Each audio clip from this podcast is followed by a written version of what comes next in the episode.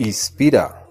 Inspírate a través de tu mente, del mundo, del arte.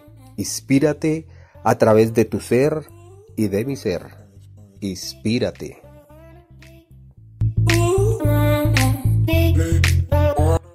Hola, hoy tenemos un nuevo día, un nuevo amanecer y un nuevo podcast. Nuestro tema para el día de hoy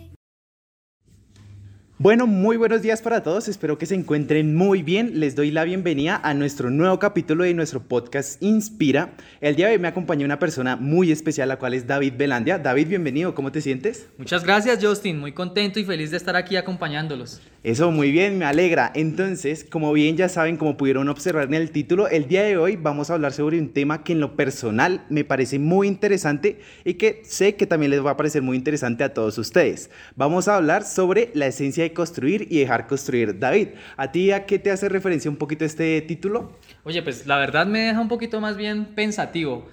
Construir y dejar construir. A veces uno creería que construye y construye sobre lo construido, pero dejar construir a quienes, a los demás o dejarme construir a mí, ahí me dejas como, bueno, como, con la pregunta, pero yo creo que más adelante y en el transcurso de la sesión lo vamos a desarrollar. Sí, claro, y vamos a dar como un pequeño adelanto y pues básicamente sería como que nosotros construyamos algo y que también dejemos que la otra persona construya. Y pues les voy a dar como unos pequeños sinónimos acerca de eso y una cosa es entregar un trabajo, colaborar con la otra persona y otra cosa muy diferente es de revolear, ¿vale? Porque revolear es cuando le entrego mi trabajo a la otra persona y espero que esa persona haga lo mismo y exactamente lo mismo que yo hacía anteriormente. Entonces, pues con las preguntas que te voy a hacer a continuación, vamos a dar o a denotar un poco de lo que estamos tratando, de lo que te estoy diciendo, ¿de acuerdo?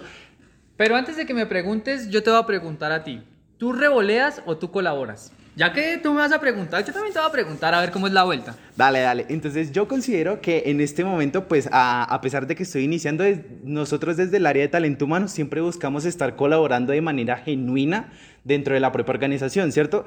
Entonces, si quieres, David, vamos a, eh, a entrarnos o darle un poco de foco a esta conversación.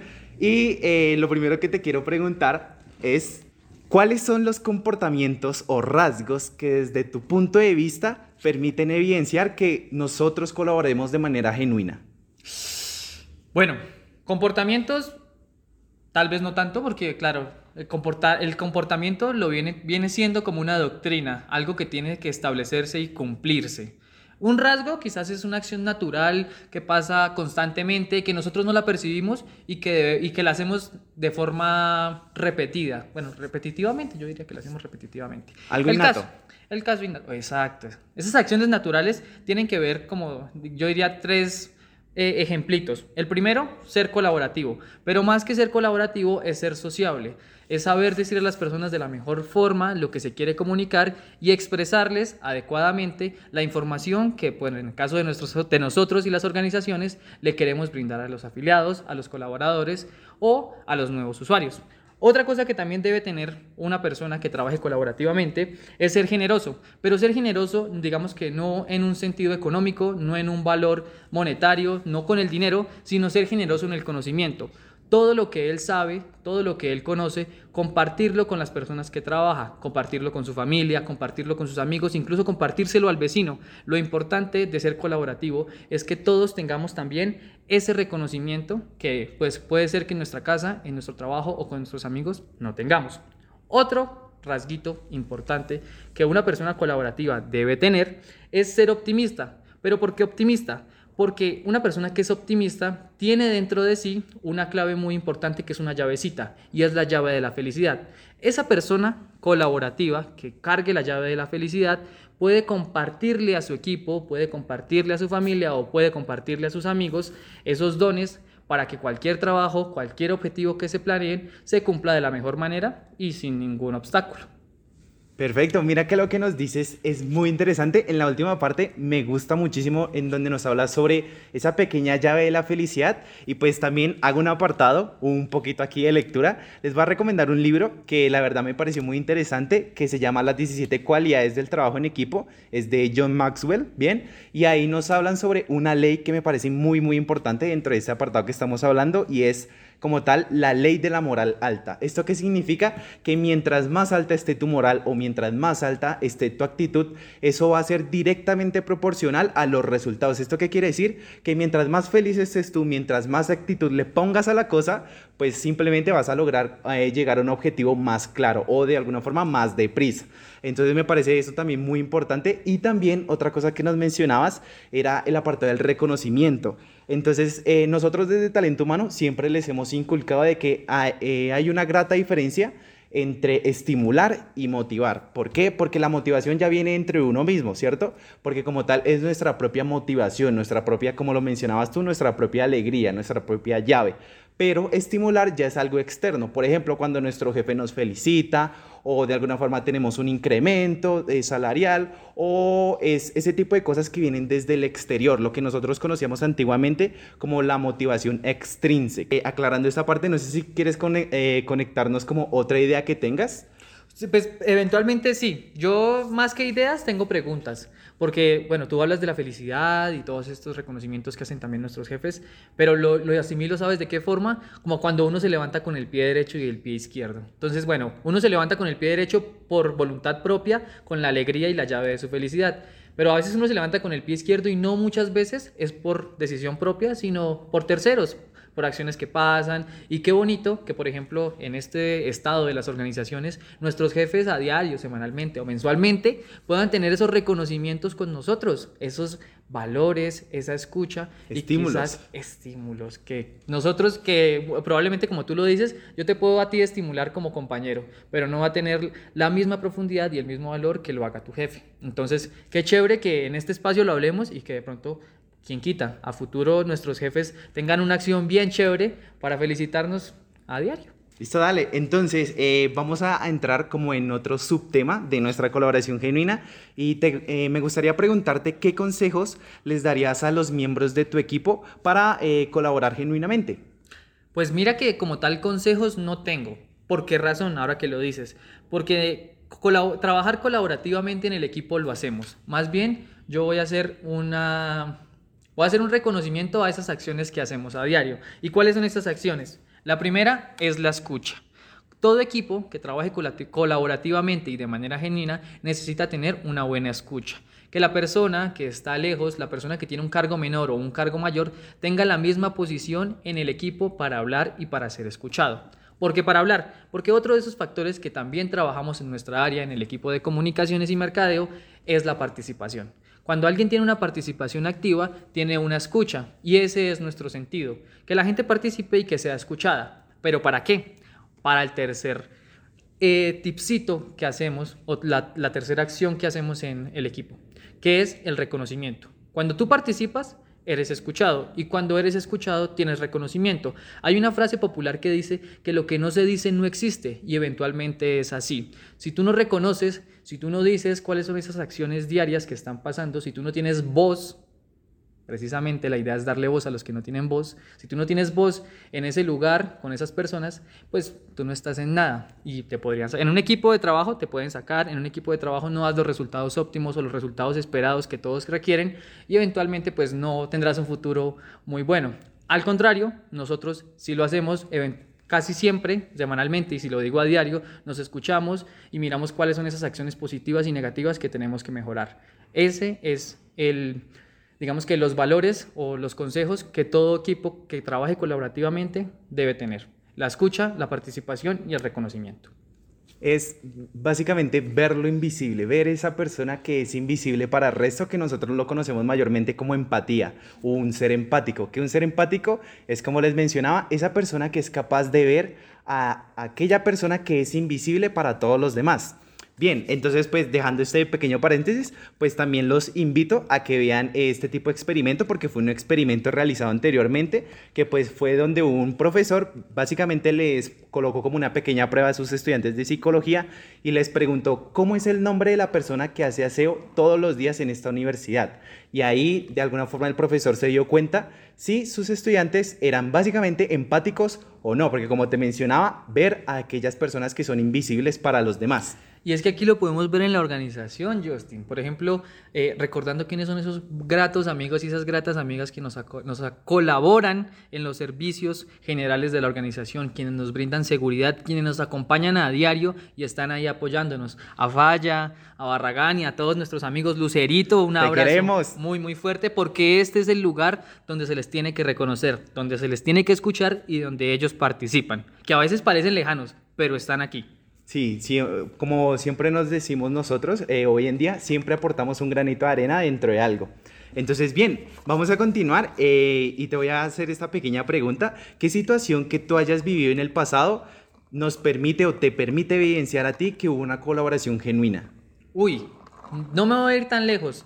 Pero mira que aquí en la organización, por ejemplo, hace menos de un año ocurrió un acontecimiento, no importa cuál sea, pero la acción que pasó de ese acontecimiento es lo más importante. Eh, teníamos que dar una respuesta inmediata, muy rápida a lo que estaba pasando y a lo que estaba aconteciendo. Y lo mejor que podíamos hacer era respirar y hablar con las demás personas que conocían del tema cuáles eran esas acciones, digamos que mejor que podíamos adaptar en ese momento. ¿Qué, pasó de chévere o por qué fue un trabajo colaborativo? Porque desde el área de comunicaciones tuvimos una idea para hacer un comunicado, pero ese comunicado tuvo que haber pasado por el área de servicios, tuvo que haber pasado por el área jurídica, tuvo que haber pasado también por la lectura del director, por el área de talento humano y por las demás áreas que se veían afectadas en ello. ¿Por qué razón lo meto? Porque si sin ellos, sin esa ayuda, si en su opinión, si, si no hubiésemos escuchado cuáles eran esas palabras o esos pensamientos que tenían las áreas, pudiésemos haber cometido un error muy, muy fuerte. Eh, no lo hicimos, pero fue gracias a ese trabajo colaborativo en el que cada persona puso su granito de arena, puso su comentario, puso su palabra y nosotros desde el área como tal lo que hicimos fue unirlas, cogerlas y hacer como en ese, así funcionan los sistemas, ¿no? Son puntos, son nodos y unimos ese sistema para crear una especie de red la red de Confacundi, esos, esos amigos, esas personas que se colaboran a veces, que más que ser compañeros de trabajo, realmente parecen familia, que Confacundi es una familia bien grande. Entonces, qué chévere, por ejemplo, en este caso, que fue hacer ese proyecto colaborativo donde parece un comunicado sencillo, uno diría una hoja de papel sencilla, realmente se necesitan muchas voces, que no están escritas ahí, pero que están detrás. Bien, perfecto. Y para terminar este apartadito, también como con lo que tú nos dices anteriormente, vamos a terminar con esta frase que les quiero compartir a ti, David, y a todas las personas que nos están escuchando en este momento, la cual es que nadie se compare con nadie, pero aún así todos quieran ser como el más grande. ¿Esto qué quiere decir? Que básicamente todos tenemos que ser el más grande, todos tenemos que ser el mejor dentro de esta organización, ¿bien? Y eh, vamos a culminar eh, este pequeño podcast preguntándote qué beneficios sientes tú que trae tener un sentido de equipo? Uy, lo primero, un buen clima laboral. Aquí te voy a ser muy sincero, tenemos a diario muchas cosas por las cuales responder y lo hacemos de la mejor manera con el mejor optimismo. A veces es difícil, pero las personas en su forma de ayudarte, en su forma de colaborarte, son espectaculares. ¿Y eso a qué lleva? A que haya un espectacular eh, clima laboral. Eso es lo mejor que deja. Pero entonces, ese clima laboral va a llevar otras cositas. Dentro de esas, digamos que es incrementar, por ejemplo, la calidad del trabajo que tenemos. Tú, haciéndolo solo, no lo vas a hacer de la igual forma que con la ayuda de tu compañero. Dos cabezas es el dicho, piensan mejor que una y sí aplica para, esos, sí aplica para estos casos donde la calidad del trabajo se incrementa si tienes alguien apoyándote. Esa es como la frase que nos dicen ahí, que nos dicen como puedo lo que no puedes, puedes lo que no puedo. Claro, porque efectivamente lo que se hacen es mejorar las ideas y tener claro cuáles van a ser esas soluciones que se deben seguir. Porque si yo lo pienso solamente para mí, en mi realidad, no va a ser lo mismo para una persona que ya tenga quizás la experiencia, que lo sepa manejar y que me pueda dar una manito. Siempre es bueno preguntar, no caer en supuestos o caer en cosas obvias porque no lo es. Nada en este mundo es así. Pero bueno.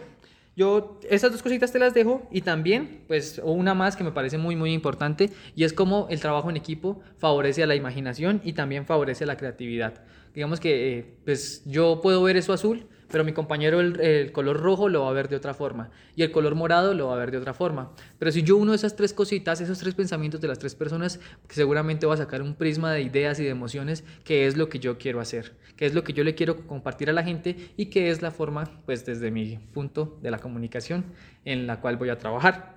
Eh, ¿Esto para, para qué funciona? En últimas, pues eventualmente ayuda a que las decisiones que se tomen en conjunto tengan una mejor acogida, por ejemplo, en este tema de la organización con los directivos. Si hay una idea que tenemos en colectivo, que tenemos en equipo y la presentamos, va a tener mejor acogida a que yo la presente solo. ¿Por qué? Porque hay apoyo, hay reconocimiento, hay escucha y hay participación. Esos tres factores que hablábamos al principio que efectivamente aplican para este final. Sí, y mira que eh, me parece interesante que lo, lo, que nos mencionas porque nos hablaba sobre un prisma de colores. Entonces, en este caso, también hay que o debemos tener en cuenta que también debemos como implementar ideas que sean sanas para el equipo. Y pues ya lamentablemente, muchachos, las personas que nos están escuchando, pues se nos ha acabado el tiempo. Ah, ¿por qué? Pero, sin embargo, los esperamos en nuestro eh, siguiente episodio del podcast Inspira, ¿de acuerdo? Entonces, David. Yo, pues, bueno, ahí yo te agradezco por la invitación, pero también quiero que nos recuerdes por dónde podemos escucharlo, en qué horario se da, ¿Qué días de pronto va a salir? Cuéntame. Lo pueden escuchar desde la plataforma Anchor o simplemente si tienen una cuenta de Spotify también lo pueden escuchar desde ahí. Para que se vayan en el bucecito escuchando la música mientras llegan a la oficina o mientras llegan a su casa, pues, pues en estos días de paro que nos toca caminar tanto tiempo, sería chévere escuchar a este par de loquitos a ver qué dicen. Entonces David, te espero en un próximo encuentro de nuestro podcast Inspira y pues bueno, eh, te deseo un excelente día y también a todas las personas que nos están escuchando en este momento, ¿bien? Entonces, David, te Gracias. cuidas. Justin, muy amable, muy feliz y contento de estar aquí. Qué chévere este espacio y nada, espero que más personas se unan a este gran proyecto.